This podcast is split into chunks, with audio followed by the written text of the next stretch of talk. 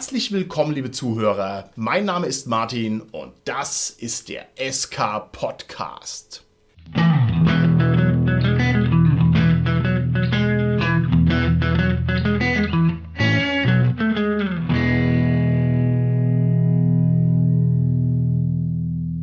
Bei mir heute im Studio sind meine lieben Gäste, der Dominik, der Carsten und der Holger. Hi, ist der Dominik. Hallo, hier ist der Carsten. Ja, hallo, der Holger hier.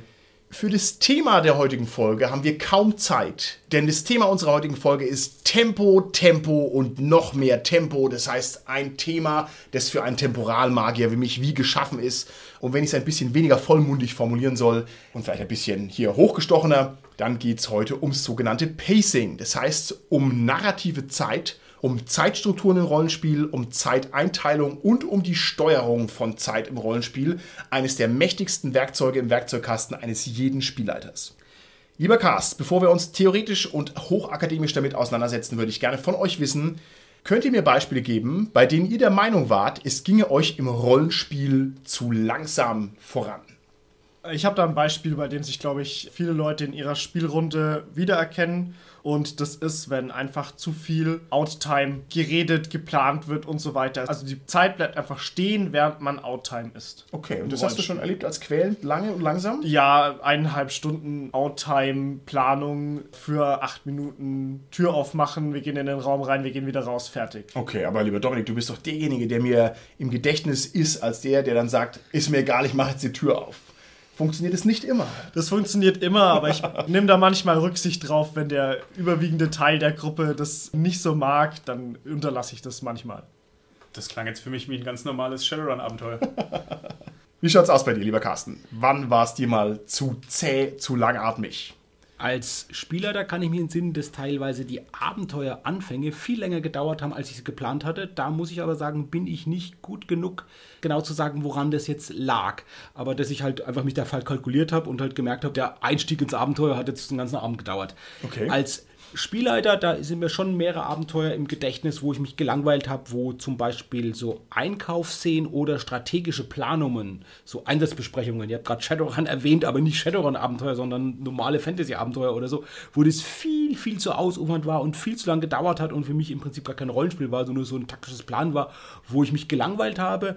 Und ich kenne auch als Spieler die Situation, dass ich sehr, sehr tolle, spannende Abenteuer spiele auf Veranstaltungen und dass dann aber aus zeitlichen Gründen keine Zeit mehr bleibt, das Ende auszuspielen, sondern dass das Ende dann erzählt wird, weil einfach ja, keine Zeit mehr ist, das noch zu spielen, weil es dann vielleicht schon zu spät ist oder der nächste Slot auf einer Con oder so dann ansteht und dann muss halt das Ende erzählt werden. Lieber Carsten, das kann ich mir jetzt bei dir gar nicht vorstellen, dass du Rollenspiele spielst, wo so mega Planung stattfindet. Also das interessiert mich jetzt ehrlich. In welchem Kontext war das denn? Also, wo habt ihr denn mal lange geplant?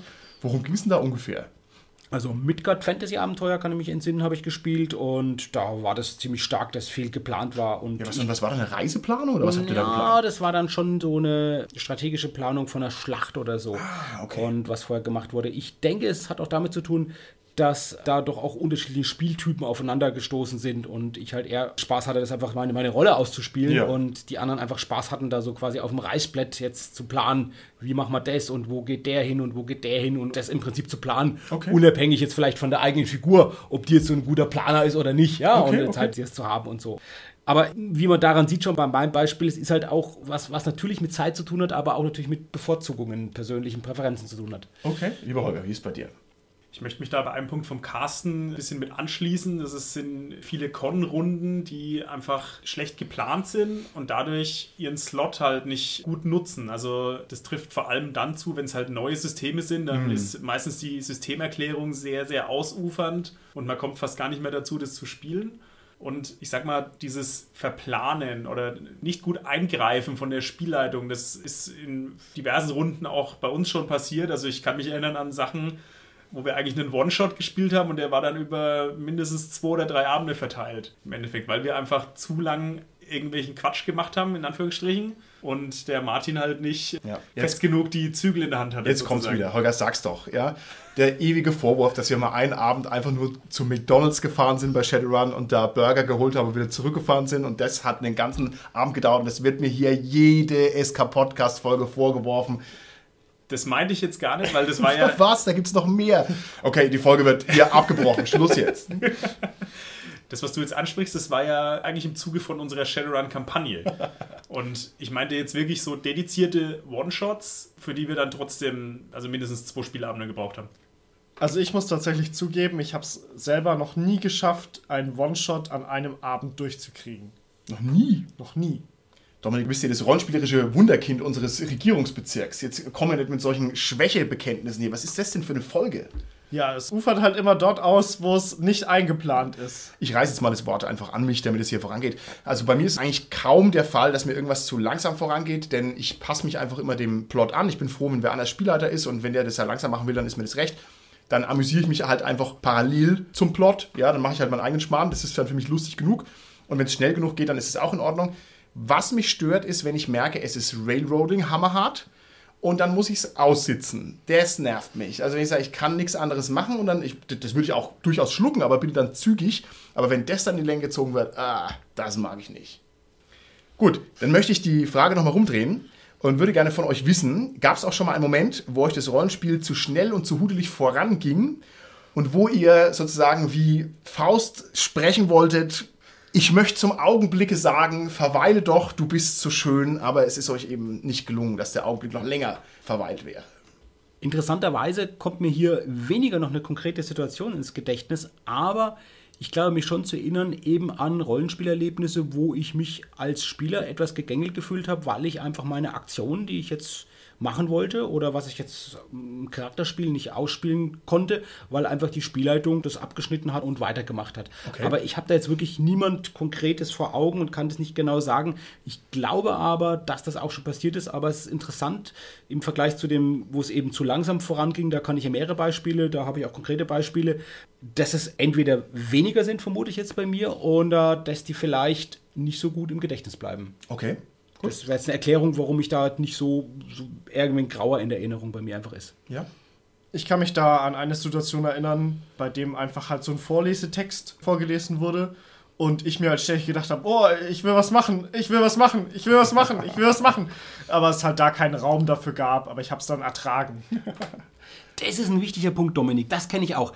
Genau wie du sagst, weil das Problem bei diesen blöden Vorlesetexten ist manchmal, dass letztendlich schon weitere Handlungsschritte und Aktionen und Reaktionen teilweise in dem Text vorangenommen werden.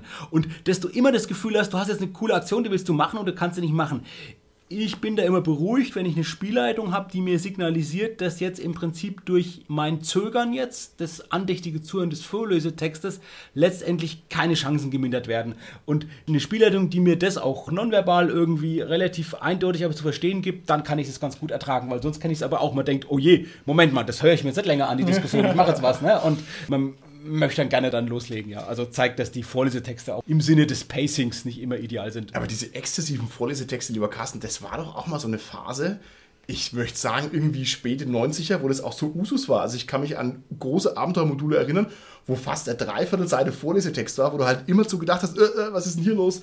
Also das war mal so eine ja. Rollenspielkultur irgendwie möchte ja fast mal eine Folge machen über so Rollenspiel-Viten und so und zu erzählen. Und ja, ich glaube, wir ja. alle hatten ja schon mal vielleicht eine Phase auch früher, wo wir letztendlich Vorlesetexte auch wirklich, weil es halt im Abenteuer steht, eins zu eins vorgelesen haben und gemacht haben. Ja. Habe ich sehr, sehr lange gemacht. Irgendwann bin ich davon abgekommen, eben deswegen flexibler zu machen, auch im Sinne des Pacings, eben zu steuern, was die Spieler machen, ja. ja.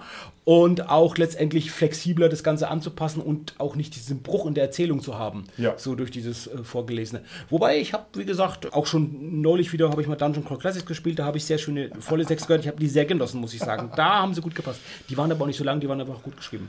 Wir haben bei uns als Gruppe Gruppen- und Hausregel eingeführt, dass man zwischen Vorlesetexten immer reingrätschen darf. So wie ich mich auch immer so fühle, ich muss immer in Vorlesetexte, muss ich immer reingrätschen.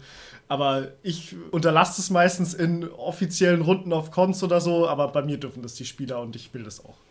Okay, gut man kann das ja jetzt vielleicht ein bisschen verallgemeinern, dass das hauptsächlich an so Sachen wie Railroading liegt. Also beziehungsweise wenn man als Spielfigur oder als Spieler keinen Einflussgrad nehmen kann, dann geht es einem meistens zu schnell. Also mhm. so habe ich das jetzt mal aufgefasst, weil das sind ja eigentlich Momente, wo man keine Kontrolle hat und dadurch wirkt es zu schnell. Okay, ich drehe die Frage nochmal um. Damit drehe ich die Frage schon zum zweiten Mal um. Damit ist sie wieder auf den Ursprungszustand gedreht. Nein, natürlich nicht. Also ich drehe sie noch ein bisschen, weil ihr wisst, was ich sagen will. Ja? Ich drehe sie einfach ganz komisch. Und deswegen frage ich jetzt die Anschlussfrage, die korrekt hingedrehte. Und zwar, gibt es Sachen, die ihr mittlerweile besonders stark steuert? Und zwar jetzt mal mit besonderem Hinblick auf das Pacing. Also wo er quasi sehr stark zeitlich steuert, eingreift, ist natürlich jetzt eher eine Frage, die, die sich wahrscheinlich an die Spielleiter unter uns richtet. Also ich steuere meine Kämpfe sehr, sehr stark zeitlich. Und zwar so weit, dass ich auch einfach sage, okay, ihr seid so weit in der Übermacht oder Überzahl, dass der Kampf einfach unsinnig ist, weiter auszuspielen. Ob die jetzt da noch fünf Lebenspunkte mehr oder weniger und erzähle dann meistens, wie der Kampf ausgeht, einfach um dieses Gewürfle ein bisschen zu unterbinden und einfach den Spielfluss am Laufen zu halten und so werden dann auch einfach eigentlich so langwierige Szenen wie, dass man von Räubern überfallen wird in der Burg ganz schnell zu echt smoothen Sachen, wo man einfach durchgleiten kann. Man sagt dann, okay, man wird überrascht, man dreht diesen Überraschungsmoment um und setzt sich zur Wehr und dann sagt man halt, okay, man vertreibt die Räuber fertig.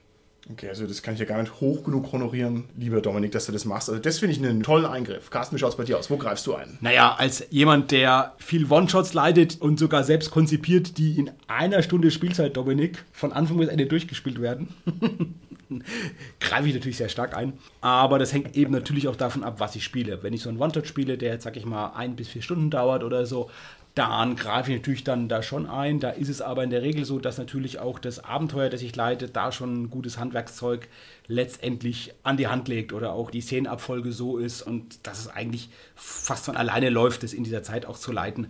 Wenn ich eben hm, Fantasy spiele jetzt und längere, so sage ich mal, kampagnenartige Abenteuer, also mit eigenen Charakteren, die man dann immer wieder spielt und so, da ist es dann schon so, dass ich da auch das eher so ein bisschen einfach mal gucke, wie es läuft und ja nicht veranlasst bin, das jetzt sofort aufzulösen und zu beenden. Okay. Oder innerhalb einer bestimmten Zeit ja, abzuschließen. Okay.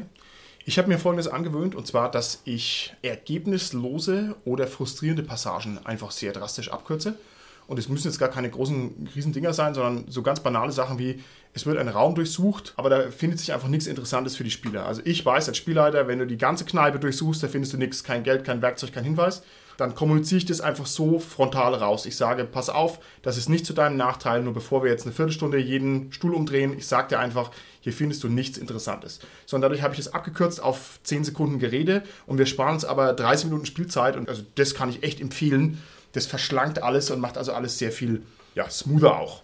Und damit sind wir jetzt auch schon mittendrin in der Folge, die in meinen Augen sich sehr stark daraus rechtfertigt, dass es einfach nahezu unerträglich ist, wenn im Rollenspiel das falsche Tempo herrscht. Also das ist ein ganz hoher Wert im Rollenspiel, den korrekten Flow aufrechtzuerhalten. Und das mag ja von Spielrunde zu Spielrunde ein anderer Flow sein. Aber das muss man schon können und das muss man beherrschen. Und die Qualität des Rollenspiels wird signifikant steigen, wenn man das drauf hat. Und sie kann substanziell leiden, wenn man es eben nicht drauf hat. Und deshalb wollen wir uns diese Folge damit mal auseinandersetzen. Wir wollen mal schauen, wie Pacing funktioniert, wie das mit dem Tempo funktioniert. Und wir wollen nach Möglichkeit eine große Menge an Praxistipps an die Hand geben, was man da einfach alles machen kann. Vielleicht müssen wir uns zunächst nochmal mit dem Begriff auseinandersetzen. Pacing ist jetzt der Begriff, der mir da am nächsten liegt. Der Carsten wird dann da vielleicht noch eine andere Definition hinterherreichen, aber für mein Verständnis oder beziehungsweise für das Grundverständnis dieser Folge nehmen wir den Pacing-Begriff aus der Filmtheorie. Und zwar beschreibt dort Pacing das Tempo im Filmschnitt, also der Montagerhythmus. Und das muss man sich halt so vorstellen, dass es also entweder wie bei Im Westen nichts Neues von 1930 ist, wo also überhaupt kein Filmschnitt stattfindet, wo also die Szene immer 10 Minuten lang läuft, bevor die dann sich mal leisten können, die Kamera umzupositionieren. Oder ob man eben einen modernen Film anguckt wie Transformers, wo also alle zweieinhalb Sekunden ein Filmschnitt ist, wo man halt sagt, oh Gott, was ist hier los, wo bin ich hier eigentlich? Ja? Wo man weinend zusammenbricht, weil das Pacing so hoch ist. Und ich finde, das kann man schon sehr gut aufs Rollenspiel übertragen. Also auch das Rollenspiel funktioniert, wenn man es so beschreiben möchte, in einer Art Abfolge von Szenen. Und jetzt müssten wir vielleicht da mal ganz kurz das abklopfen. Was ist in eurer Meinung nach eine Szene im Rollenspiel? Also wo könnte man denn Szenen abgrenzen? Wann beginnt denn eine Szene und wann hört denn eine Szene auf? Weil das ist natürlich jetzt nicht so eindeutig wie beim Film, wo ein Kameraschnitt stattfindet. Was würdet ihr denn da sagen? Es ist meistens ein Handlungsort und es ist meistens eine Begegnung, eine Interaktion mit Nichtspielercharakteren an diesem Ort eine Interaktion, eine Begegnung. Kann mit mehreren sein, kann auch nacheinander sein, aber es ist trotzdem gebunden irgendwie an einem Ort mehr oder weniger. Okay, ich frage mal hinterher. Also wir haben jetzt eine Marktszene in einem Mittelalter-Setting. Du gehst zum Schmied, zum Fischhändler, zum Tuchhändler. Sind es drei Szenen oder ist es eine Szene? Nee, ich würde sagen, wenn es nicht jetzt was Besonderes wäre, dass da was passiert, dass jetzt im Prinzip der Dieb dann beim Tuchhändler auftritt oder so, würde ich sagen, ist es eine Szene. Gut. Und es gibt einige Kaufabenteuer oder sogar Rollenspielsysteme, die genau ihre Abenteuer so aufbauen, die letztendlich, genau wie du es ja gesagt hast, Martin, sogar von Szenen sprechen. Mhm. Und dann okay. so ein Abenteuer vielleicht, keine Ahnung, sechs Szenen hat, acht Szenen hat oder so und dann so aufgebaut ist. Gut, okay.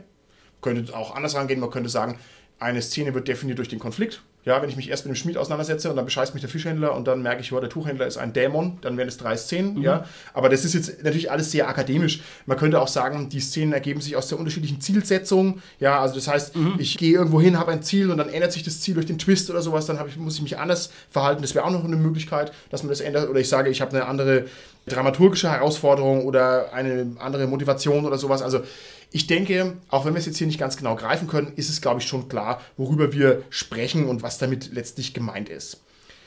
Wie messe ich denn die Geschwindigkeit vom Pacing? Jetzt wird es ein bisschen schwieriger. Also wann ist eine Szene denn schnell und wann ist eine Szene denn langsam? Weil ganz so trivial ist die Frage dann doch nicht. Vielleicht bleiben wir mal beim Waffenhändler auf dem Markt. Also wann ist denn die Szene beim Waffenhändler auf dem mittelalterlichen Markt, wann ist die denn lang und langatmig und wann ist die denn kurz? Also ich würde sagen, dass man das so ein bisschen wechseln kann wie oft quasi der Fokus von einer Person auf die andere springt. Also okay. umso öfters die hin und her springt, umso schneller ist das Pacing. Beziehungsweise kann man es auch so ein bisschen mit Aktion und Reaktion machen. Also wenn man einfach sagt, okay, der Spieler geht hin und möchte sich eine Waffe kaufen beim Waffenschmied, dann kann ihm zum Beispiel der Schmied erstmal sein ganzes Repertoire zeigen. Dann mhm. hat man ein sehr langes Pacing, weil eben von der Aktion bis zur Reaktion relativ lang ist. Ja.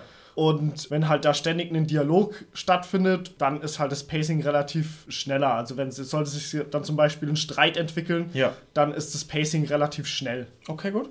Ich würde sagen, es hängt davon ab, inwiefern sich die Spielzeit, also die intradiegetische Zeit, der Zeit, die wir am Spieltisch verbringen, wie wir beschreiben, was okay, unsere Figuren okay. machen, gleicht oder nicht. Und was wir immer haben, ist, dass wir im Pen-and-Paper-Rollenspiel Sachen ausspielen und beschreiben müssen, die wir, wenn wir das jetzt in einem Lab real machen, also direkt machen würden, nicht bräuchten. Also das geht mir so, ich spiele mittlerweile sehr viel am Tisch aus und merke dadurch, dass ich die Sachen direkt ausspiele, dass ich Zeit spare. Mhm. Also könnte man im Prinzip jetzt zu deiner Frage, Martin, wie ordnen wir es zeitlich ein, wann ist es langsam, wann ist es schnell sagen, wenn die Zeit, die ich am Spieltisch verbrauche, sogar länger dauert, als eigentlich die Zeit intradiegetisch für die Figuren okay, dauert, okay. dann ist es lang. Ja. Es ist ungefähr normal, wenn es ungefähr so die gleiche Zeit ist sowohl am Tisch wie auch für die Figuren, wobei es vielleicht auch noch ein bisschen lang sein kann. Und es ist auf jeden Fall aber schnell, wenn die Zeit, die ich am Tisch verbringe, letztendlich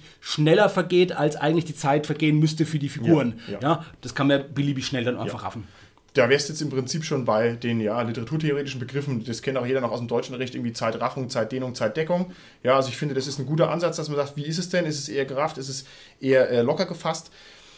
Ich habe mir noch überlegt, man könnte die Geschwindigkeit einer Szene danach bemessen, wenn wir den Rahmen so festlegen, dass wir sagen, intradiegetisch sind es fünf Minuten. Ich bin also im Spiel fünf Minuten beim Waffenhändler am Markt, okay? Mhm. Und jetzt ist die Frage, wie viele Handlungsimpulse treffen auf diese fünf Minuten? Das heißt, wenn ich nur einen Impuls habe, sage ich, ja, ich schaue mich halt um, was der hat, dann ist es eher großzügig und eher langsam. Aber wenn ich sage, ich schaue mich um, ich versuche den zu beklauen, ich versuche den zu belabern, ich achte auf andere Diebe, ich mache das und das und das und je mehr quasi reingepackt wird, desto enger und gedrückter ist es und je weniger drin ist, desto luftiger ist es im Prinzip. Finde ich jetzt einen schönen Ansatz, Martin, weil es, glaube ich, wenn ich es jetzt so richtig erinnere, vereint es so ein bisschen die Definition von Dominik und von mir. Ja. Letztendlich, weil das geht dann ineinander auf. Ja. In die Anzahl der Interaktionen und dann passt zum Dominik seiner ja. Definition und passt dann natürlich auch zu meiner, weil es natürlich dann auch wieder länger dauert oder dann, beziehungsweise die fünf Minuten dehnen würde oder nicht. Ne? Oder? Ja.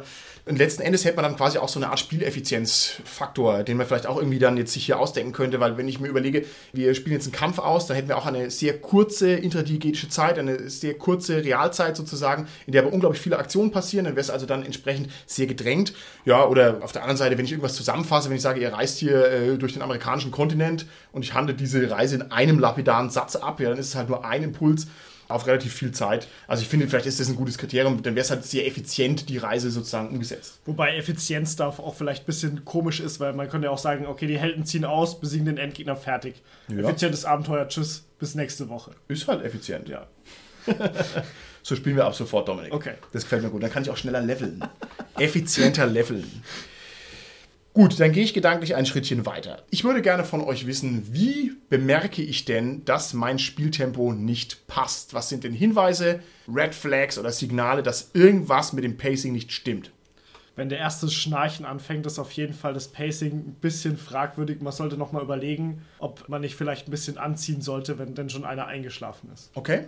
Ja, das ist natürlich jetzt ein äh, Extremfall. Also ich würde das mal auf, wenn die Spieler nicht mehr in der Szene aufpassen, also Ja. wenn man irgendwas nebenbei macht, also vielleicht im Regelbuch blättern, am Handy, keine Ahnung, oder wenn man einfach auch nur sich gerade irgendwie mal umdreht, um die Chips aufzufüllen oder sowas, das sind oft Hinweise, dass entweder das Pacing generell zu langsam ist oder das Pacing für zumindest den einen Spieler halt gerade nicht passt. Aber das mag dann daran liegen, dass halt der Fokus in der Szene nicht auf ihm ist. Ja. Lieber Holger, wenn du dich umdrehst und greifst nach den Chips, währenddessen du dich so wegdrehst, würde der John Wick hergehen, dein Smartphone nehmen, das über sein Knie zerbrechen und aus dem Fenster schmeißen. Also nur, dass ich es nochmal ausgesprochen habe. So läuft es da. Genau deswegen spiele ich nicht mit John Wick. Ja.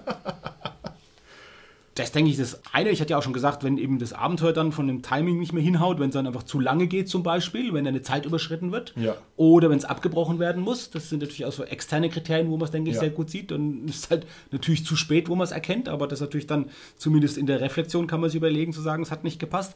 Das andere wäre aber auch, ich hatte schon gesagt, ich erinnere mich da eher grau daran am Anfang nach deiner Frage, ob es auch mal zu schnell vorangegangen sein kann. Und das wäre natürlich so, wenn man dann einfach merkt, man ist in seiner Handlungsfreiheit als Spieler irgendwie beschnitten mit seiner Figur. Man kann nicht das machen, was man eigentlich machen wollte. Man kommt nicht zum Zuge. Dominik, du hast schon die Vorlesetexte auch erwähnt. Also wenn es vielleicht irgendwie einem dann zu stressig ist Ja. oder so. Also das ist die Kehrseite der Medaille. Ich denke, das dürfen wir nicht vergessen. Wir reden eher natürlich über das, dass es einfach zu langsam ist, Ja, das Spiel, und nicht ja. schnell genug. Aber es gibt, glaube ich, auch die andere Möglichkeit, dass es zu schnell gehen kann. Und die sollte man auch nicht vergessen. Ja. Das liegt aber eigentlich auch daran, wenn wir jetzt kurz zu unserer Definition zurückgehen, dass es sehr, sehr viel häufiger vorkommt, dass die intradiegetische Zeit viel kürzer ist als die Zeit, die man am Spieltisch dafür aufwendet. Also es kommt nicht so häufig vor, dass man schneller ist in der Realzeit als im Spiel.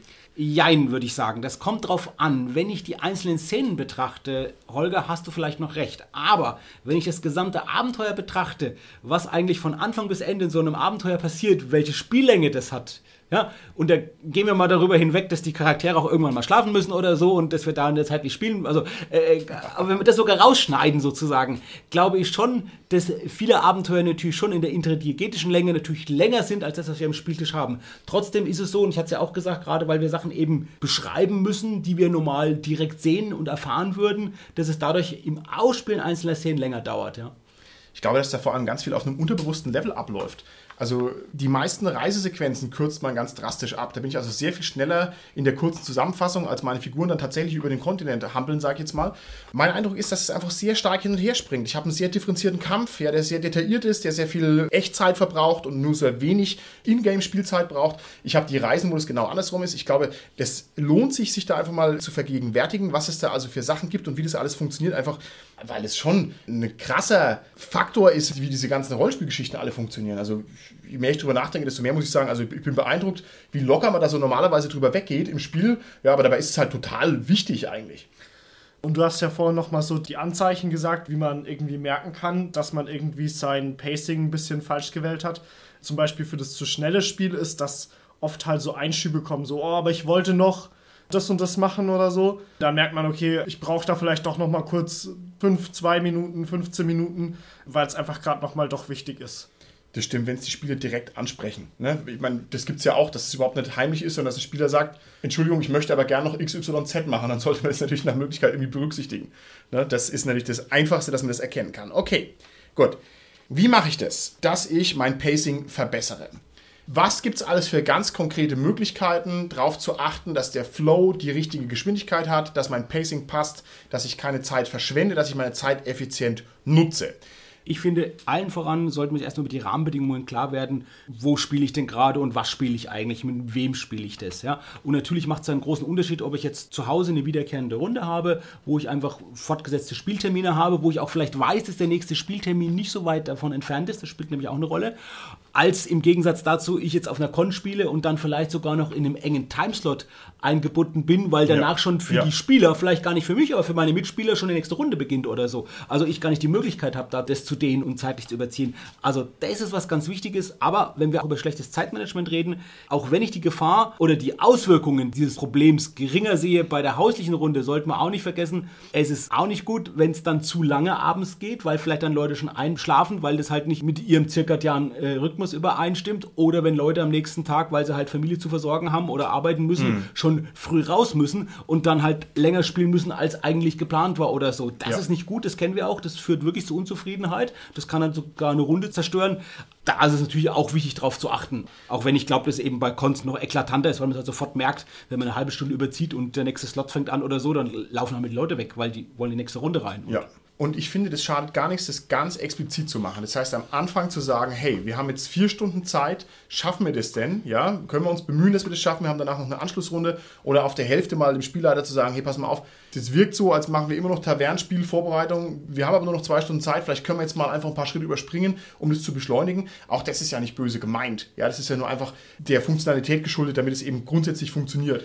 Und aus diesen Rahmenbedingungen lässt sich natürlich auch ableiten, was ich vielleicht am idealsten spielen sollte. Also während ich in der Hausrunde eher freier bin mit der Auswahl, ist es halt so, wenn ich auf Cons leite, wo ein enger Timeslot ist oder so, dann leite ich halt One-Shots, die halt in der Zeit spielbar sind. Und wenn ich selbst noch nicht geleitet habe, dann kann ich mich zumindest informieren im Netz darüber, wie lange andere Leute brauchen und so ungefähr abzuschätzen. Und gut ist es natürlich, und das ist jetzt schon direkt der Tipp, dass man ein Abenteuer ruhig mehrmals leitet. Ja mit verschiedenen Leuten, wo man eigentlich wirklich lernt, vielleicht auch sieht, was die Interaktion mit den Leuten ausmacht. Das kann durchaus auch unterschiedliche Längen haben, aber trotzdem ist eine gute Übung. Wenn man auch schon mal ein Abenteuer geleitet hat, dann weiß man auch vielleicht, wo man kürzen kann, wo man auch Zeit lassen kann und so. Und das würde ich einfach raten, auch um sich da zu verbessern, um das Pacing anzupassen, einfach auch Abenteuer, die Spaß machen, die gut sind, durch mehrmals zu leiten.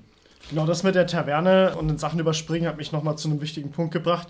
In Kaufabenteuern ist ja das ein bisschen schwierig rauszufinden, okay, wie hat sich der Autor dieses Pacing, ja. dieses Textes gedacht. Also da steht halt sehr viel Information, aber man hat keine Anleitung für das Pacing. Also hier steht nicht, hierfür soll ich irgendwie eine halbe Stunde Spielzeit verbrauchen, hierfür soll ich eine Stunde Spielzeit verbrauchen. Das ist besonders wichtig, sondern man muss sich seine Pacing eben selber zurechtlegen. Das bedeutet, man stößt da auch immer wieder auf andere Ansätze, weil natürlich der Fokus bei vielen Leuten halt auch anders da liegt. Und hier wäre es vielleicht so eine Sache, dass man auch sagt, okay, hier sind andere Runden, wo man sehr viel lernen kann. Okay, wie setzt er seinen Fokus, sein Pacing auf verschiedene Sachen? Wie viel Zeit gibt er jedem, seine Sachen zu erledigen? Ich halte es ja für geradezu visionäre Idee, lieber Dominik, dass man beim gescheiten Abenteuer eigentlich einen Vorschlag bräuchte, wie lange es dauert. Und zwar noch nicht mal in Minuten, weil das würde ja nicht hinhauen. Ne? Aber wenn ich mir überlege, bei Einführung ins Abenteuer stünde dabei, 15% der Spielzeit soll es ungefähr verbrauchen, weil dann hätte ich nämlich auch eine bessere Chance, das richtig abzuschätzen, weil ich weiß ja zum Beispiel nicht, ob nicht irgendwie weit hinten im Abenteuer noch ein großer Block kommt. Ja? Und wenn ich aber so eine Angabe hätte, das wäre richtig hilfreich. Also das halte ich für eine super Idee. Wäre auch leicht zu machen mit irgendwie einer Sanduhr oder was weiß ich. Aber das wäre echt hilfreich. Das stimmt. Also manchmal ist so eine Gesamtlängenangabe, kenne ich bei kurzen One-Shots. Da sind manchmal schon Stundenangaben dabei. Sonst hat man in die Angaben eher so, wie viele Spieleabende das sind, aber gar nicht so ungefähr, da ist der erste Spielabend, da der zweite und noch weiter runtergebrochen, wie du es forderst. Das finde ich auch richtig gut.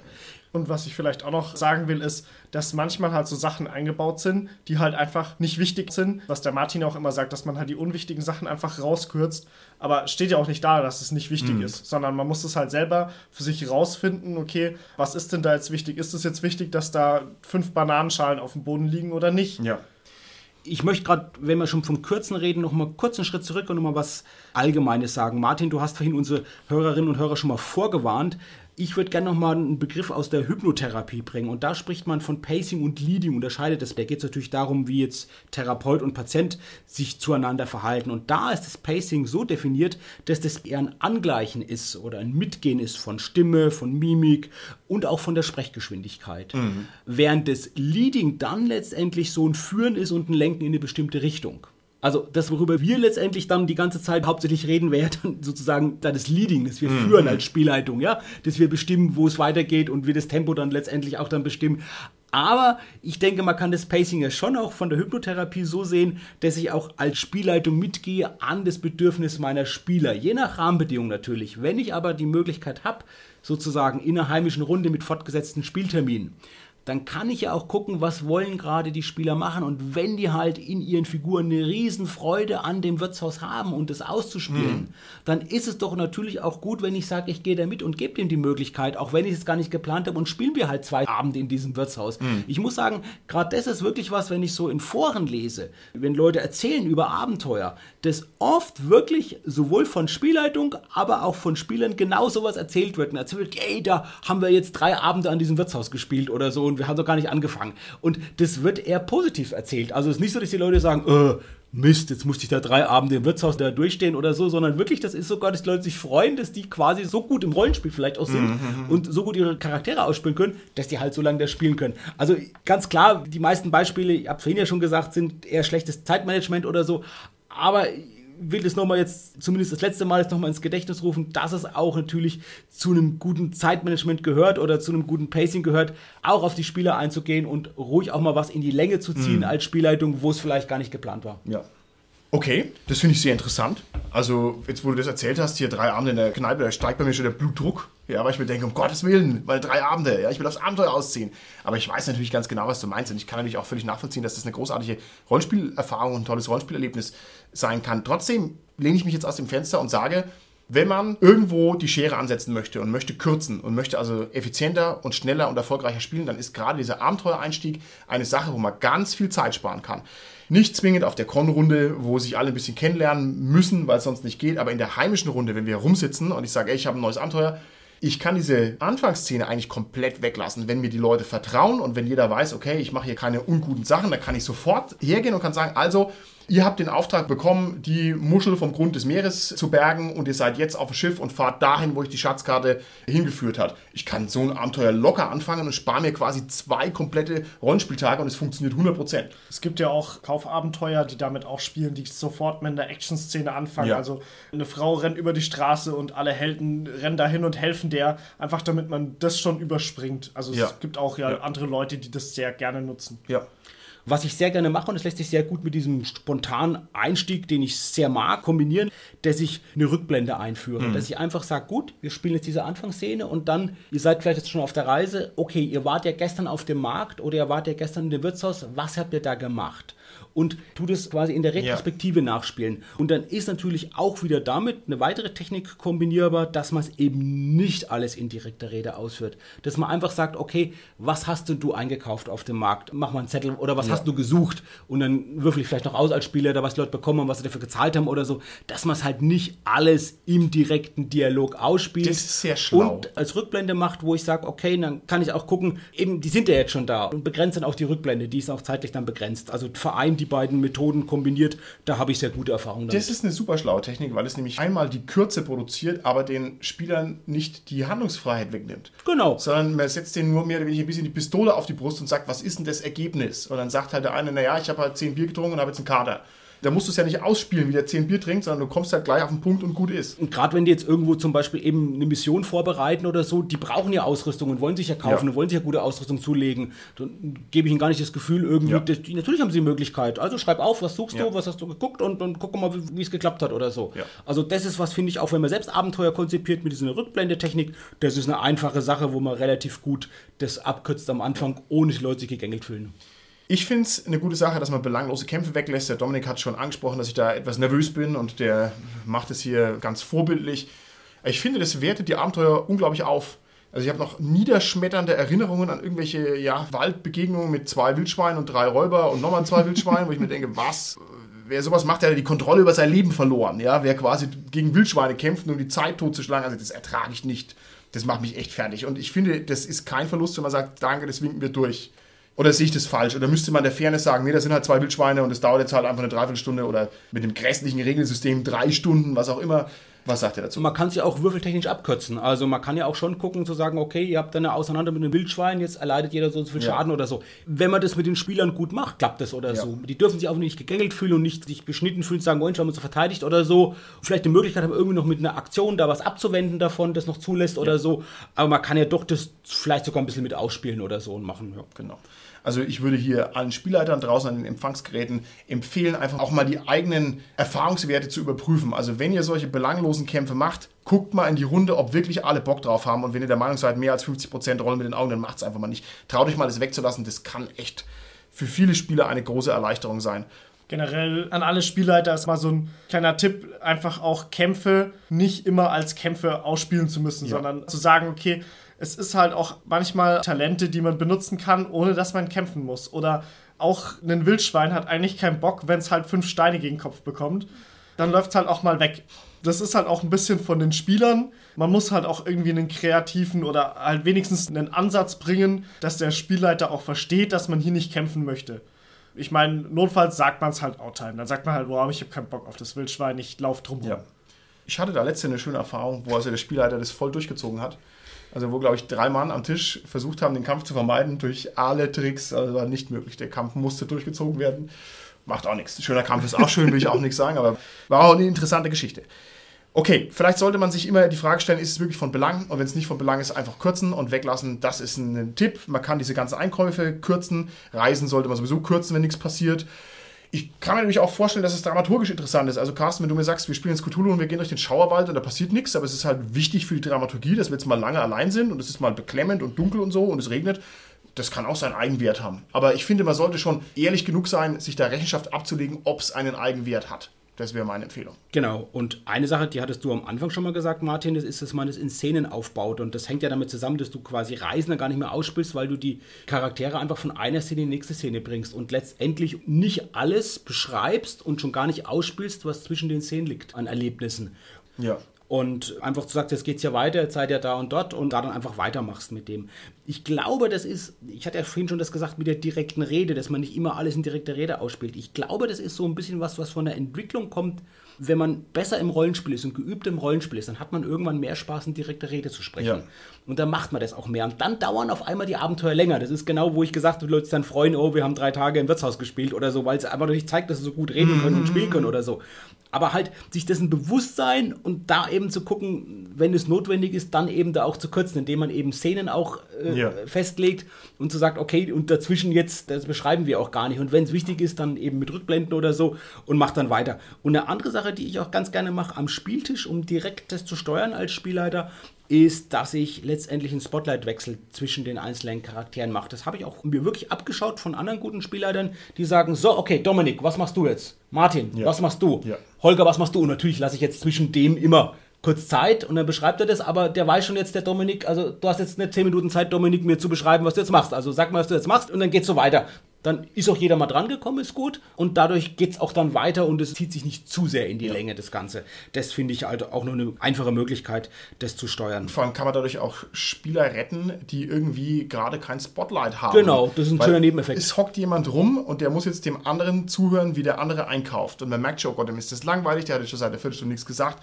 Dann ist es doch die Pflicht des Spielleiters, dass man sagt, hier komm, was machst du denn? Jetzt beschreib mal deine Sachen, dann ist der vielleicht auch wieder ein bisschen erlöst aus seiner passiven Rolle. Ja, ich habe auch so ein bisschen dieses Simultanspiel, also dadurch, dass wir auch mit Handy spielen, das ist ja ähnlich wie das der Carsten auch macht, dass halt dann einfach so, okay, schreib mir einfach, was du machst, wenn es eh keiner sieht, das ist ja oft diese Diebe, die da immer so ein bisschen das Problem sind, die dann irgendwo hinten drum noch irgendwas rumforschen oder nachts, während alle schlafen, noch auf Erkundungstour gehen und deswegen halt allen anderen Spielzeit rauben. Da sage ich halt dann einfach, okay, schreib halt einfach ähnlich wie das der Carsten mit Zetteln macht.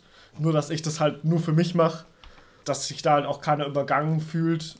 Und so ein kleines Werkzeug, was mir dazu noch einfällt, ist aus der Personalführung. Da geht es darum, nur 80% der gesamten Zeit überhaupt zu verplanen. Das heißt, wenn man sich jetzt das Abenteuer durchliest und sagt, okay, ich brauche für dieses Abenteuer irgendwie vier Stunden, dann muss man sich halt irgendwie überlegen, okay, das ist aber ohne, dass die Charaktere dort eingreifen. Also das ist nur, wenn ich es hier jetzt railroadig durchspiele, dann brauche ich dafür vielleicht vier Stunden. Sobald da irgendwie einzelne Figuren oder so oder was noch damit interagieren, dann brauchen die auch ihre Zeit. Ich meine, die hören dir ja nicht nur zu, wenn du das Abenteuer vorliest. Das ist ein brillanter Tipp, 80% nur zu verplanen. Das ist richtig gut, dass ich also einen Puffer in meinen Abenteuerablauf einfach aktiv einbaue. Nicht schlecht. Generell wäre das ja noch darüber hinaus, was, was du vorgeschlagen hast, Dominik, wäre ja einfach ein Monitoring, wo ich auch sage, Mensch, wo ich das gar nicht so gemacht habe als Spielleiter, wo ich am Anfang gesagt habe, ich habe auch schon Anfänge gehabt, die zu lang gedauert haben, ich kann gar nicht sagen, woran es lag, dass ich einfach so ein Zeitmanagement vornehme und ein bisschen mich beobachte und mal aufschreibe, wie lange habe ich denn geplant, mhm. wie lange habe ich denn gebraucht. Ich denke, das sollte man nicht immer machen, dann wird es auch zu stressig als Spielleitung, sich da unter Druck zu setzen. Aber wenn man sich mal ein bisschen üben will oder so, ist eine gute Möglichkeit, ja. einfach das so aufzuschreiben und dann diese 80%-Regel bei der Planung einfach mit einzubeziehen. Genau, und wofür ich dann halt diese 20% nutze, ist halt das, was mir und meiner Gruppe halt extrem wichtig ist. Das ist jetzt bei uns zum Beispiel die Konflikte in der Gruppe, die halt einfach einen Platz brauchen, weil halt nicht jeder derselben Meinung ist. Und die finde ich, die müssen halt auch ausgespielt werden und dass da halt auch keiner durch den Gruppenzwang halt irgendwie übergangen wird.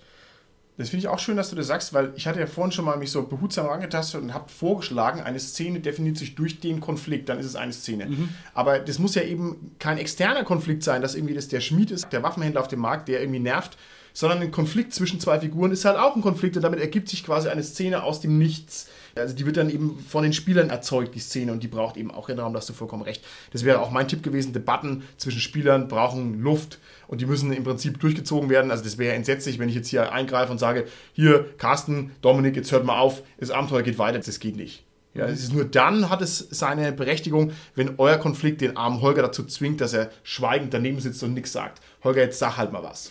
Spotlight für dich.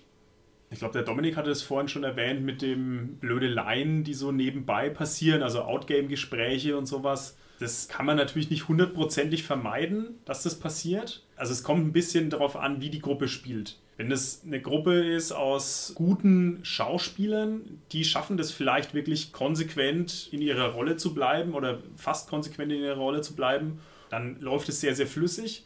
Aber ich denke, realistisch betrachtet sind viele eher beschreibende Spieler, zumindest zum großen Teil. Und dann passiert halt auch mal, dass einem irgendwie eine popkulturelle Referenz rausrutscht, quasi ins Spiel rein oder so.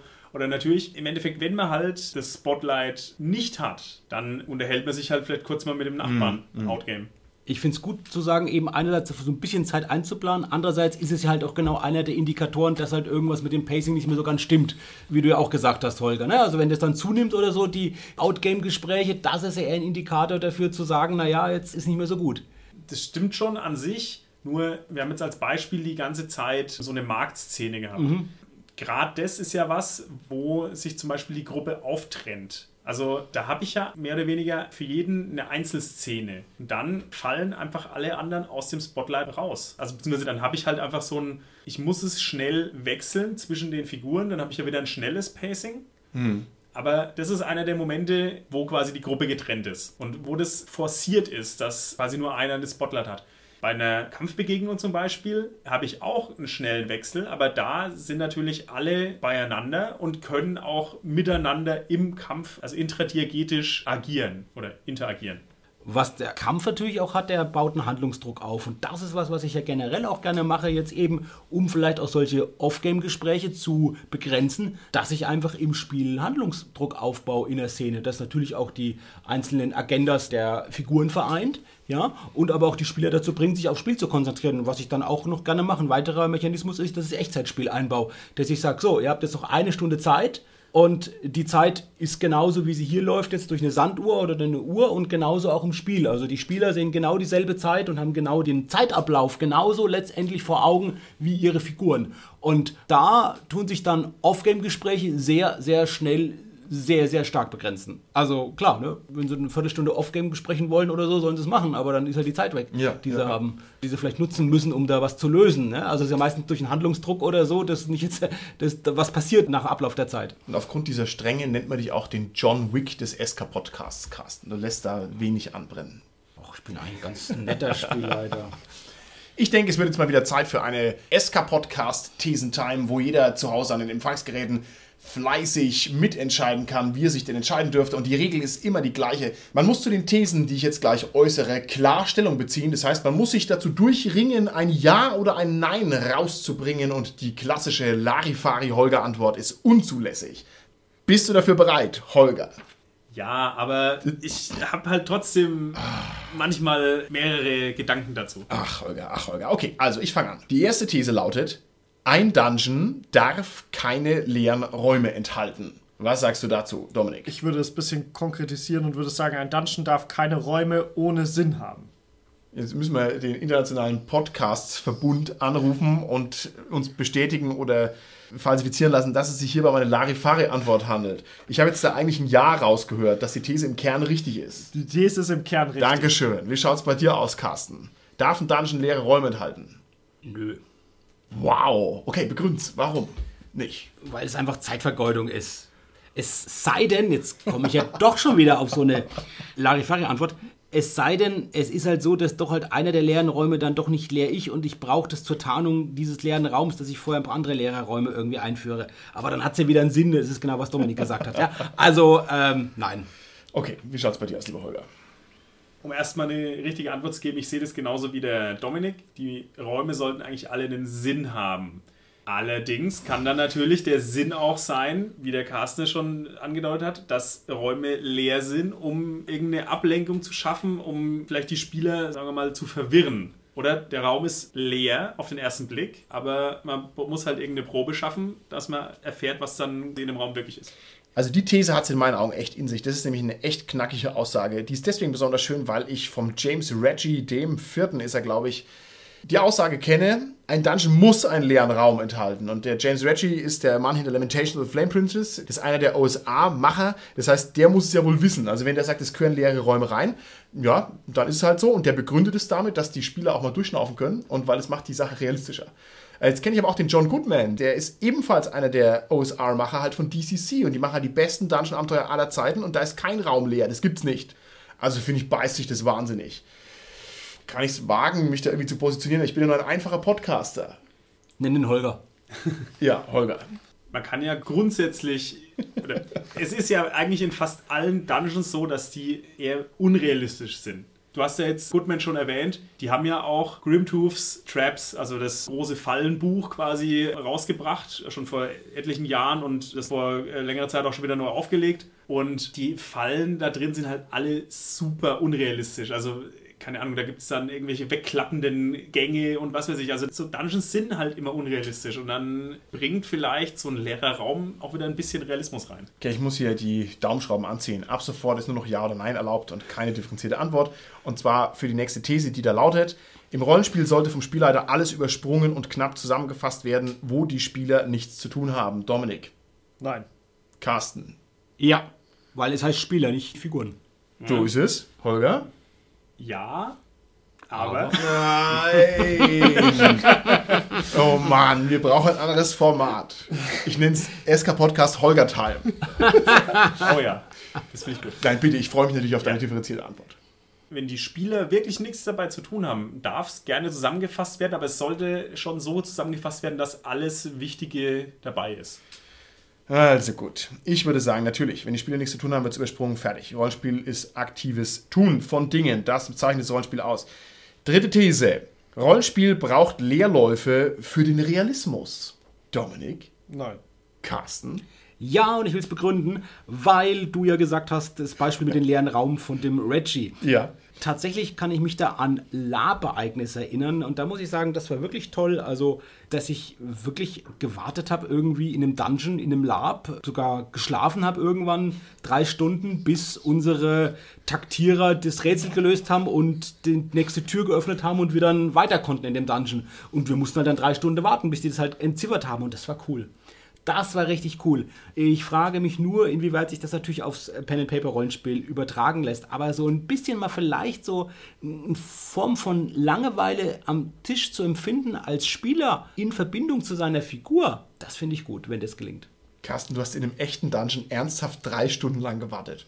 Ja, oder zwei, aber ich habe keine... Ich finde es ja hochgradig respektabel. Es ist ja, ja mega ja, cool, das hast du wirklich gemacht, ja, das dass war, du da gewartet hast, drei Stunden bis weiterging. Ne, das war irgendwie nachts um 1 Uhr oder so, wir waren halt müde, wir mussten da halt weiter und ich habe jetzt keine Lust gehabt auf Rätsel, das hat auch nicht so zu meiner Figur gepasst und wir hatten ja unsere äh, Rätseltüftler und die haben halt da versucht, das dann weiter zu äh, entschiffern und zu gucken, wie sie da das Rätsel lösen, dass die Tür aufgeht und die anderen haben halt geschlafen in der Zeit. Unglaublich. Und dann ging es weiter und dann sind wir da rum und das war ein ist tolles. Erlebnis. Das Okay, war ein tolles, tolles Erlebnis. Wie gesagt, das geht natürlich nur bedingt zu transferieren auf den Spieltisch, aber teilweise vielleicht auch, weil wirklich, wenn sich die Figuren mal langweilen, ist es glaube ich schon schön, wenn man das so schafft, einen Hauch davon auch den Spielern zu vermitteln. Okay, Holger. Rollenspiel braucht Leerläufe für Realismus, ja oder nein? Ja, braucht es. Und es muss. No! no! Wir waren so close, Holger.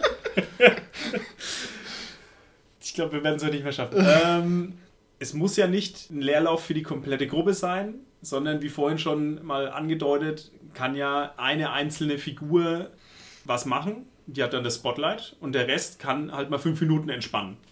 Okay, wunderbar. Dann würde ich sagen, sind wir jetzt am Ende unserer Folge angelangt. Jetzt gebe ich dem Holger noch eine allerletzte Chance. Ja? Holger, letzte These. Ich halte hier drei Finger hoch. Ja oder nein? Ja. Sehr schön. Aber eigentlich war einer davon dein Daumen. Nein!